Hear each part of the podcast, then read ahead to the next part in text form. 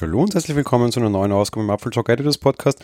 Ja, der WWDC und gestern haben wir uns dem größten Thema auf der WWDC sicher gewidmet. Es wurde auch sehr prominent präsentiert auf die eigenen Prozessoren. Apple Silicon wurde das gestern genannt, im Endeffekt sind es aber ARM-Prozessoren der eigenen Manufaktur, wenn man das denn so sagen möchte. Ein anderes Thema hat Zeit bei der Keynote am Montag bekommen.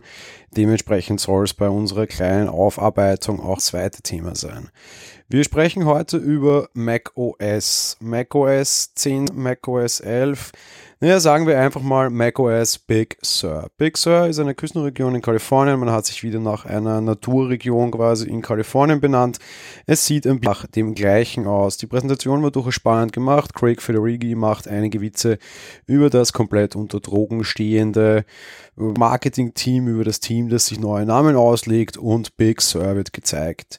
Wird klar, es ist nicht 10.16, es ist macOS 11. Ohne dass Apple das erwähnt, haben wir es eigentlich nur während einer Tech-Demo.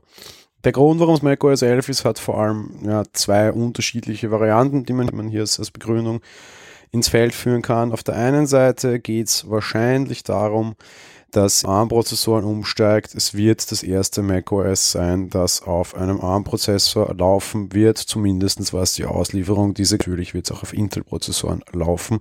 Das wussten wir zu dem Zeitpunkt aber noch nicht. Was wir sehr wohl sehr schnell gibt, Apple dem ganzen Betriebssystem ein ganz großes Redesign verpasst. Das Darstellung von Buttons, die ein bisschen an iPadOS erinnern. Das geht bis zu der Darstellung von etwaigen die ein bisschen an iPadOS erinnern. Das geht bis zum neuen Mitteilungszentrum, das was an iOS erinnert. Und das geht bis zur neuen ja, Schaltzentrale quasi oder zum Kontroll, dann tatsächlich genannt wurde, das, ja, ihr werdet schon erahnt haben, an iOS erinnert. Generell designtechnisch wandert sehr viel zusammen. Trotz allem, macOS wirkte nicht nur in der Demo, sondern auch in meinem Test gestern tatsächlich etwas aufgeräumter, etwas über ja tatsächlich auch ein bisschen moderner. Ähm, der generell der Weg ist Fakt ist aber auch, da wir jetzt noch einige Iterationen brauchen, bis dieses Design vernünftig und gut aussieht. Das war auch schon früher so, wir kennen das durchaus. Stark halte ich es für eine durchaus gelungene Geschichte. Ansonsten kriegen wir neue Marzipan beziehungsweise halt allen voran iMessage und das war etwas, was sich zum Beispiel mich hier auch am Podcast am Sonntag sehr stark gewünscht hat. iMessage wird direkt von iPadOS rüber auf den Mac Beziehungsweise, naja, vielleicht gar nicht nur portiert, sondern vielleicht läuft es dann auch nativ auf den ARM-Prozess, wie hier die Implementation ist. Fakt ist, wir bekommen dadurch auch die Features, die wir unter iOS sehen. Wir bekommen Memojis, wir bekommen Nachrichteneffekte, zum Beispiel auch die neuen Konversationen, die Apple gestern im Rahmen von iOS, vorgestern im Rahmen von iOS vorgestellt hat, über die wir diese Woche noch sprechen werden. Ja, auch die Karten-App wurde, auch dort gibt es all die Dinge, die gestern vorgestellt wurden. Für die Home-App gibt es offenbar noch keine großartige Änderung. Wir sehen, ob die nicht vielleicht noch im Rahmen des Releases nachher nachrutschen werden. Was auch deutlich angepasst wurde und Apple hat überraschenderweise dem eigenen Browser sehr lange Zeit gewidmet und hier sehr einige Dinge vorgestellt. Safari soll vor allem schneller werden, 50% schneller als Chrome. Ich bin sehr gespannt. Meine ersten Zeiten gestern konnten das noch nicht beweisen und noch nichts zeigen. Wir dürfen gespannt sein. Auf jeden Fall wurde Safari deutlich übersichtlicher, auch ein bisschen persönlicher mit Screens. Ähm, das kann man auch alles dem eigenen Geschmack nach anpassen. Also Safari vielleicht noch nicht unbedingt schneller wurde, ein bisschen hübscher und ein bisschen übersichtlicher.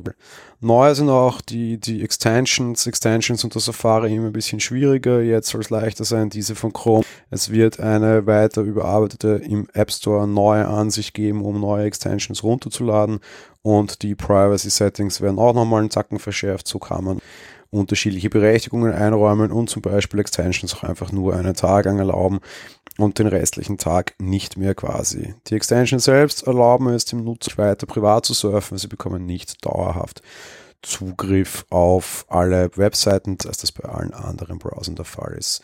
Ja, macOS Big Sur oder wie auch heute diese Folge heißt, keine Ahnung, ob es ein Type, einfach nur ein lustiger Gag in der Einladung für Entwickler, sondern Bugser genannt. Da gibt es noch einiges zu tun. Das ist aber ein netter und interessanter und durchaus großer Schritt nach. Nicht nur der Mac mit den ARM-Prozessoren wird hoffentlich einen großen Schritt machen. Ja, tatsächlich auch macOS macht optisch durchaus großen Schritt und wir dürfen gespannt sein, wie es da weitergeht. Ja, es rückt alles ein bisschen mehr an iPadOS heran, nicht ganz von der Hand weisen. Auf der anderen Seite war ihm das offenbar erwähnt, eine durchgängige Nutzererfahrung bieten zu wollen. Was die unterstützten Systeme betrifft, ganz kurz durchgerattert. Das MacBook Air ab 2013, das MacBook Pro ab 2013, der Mac Mini ab 2014, der iMac ab 2014, der iMac Pro und der ab 2013 sind dabei. Los geht's im Herbst für alle. Im nächsten Monat erwarten wir wie immer eine öffentliche Beta und es ist die Beta für Entwickler. Das war's mit der heutigen Folge. Wir hören uns dann morgen wieder. Bis dahin. Ciao.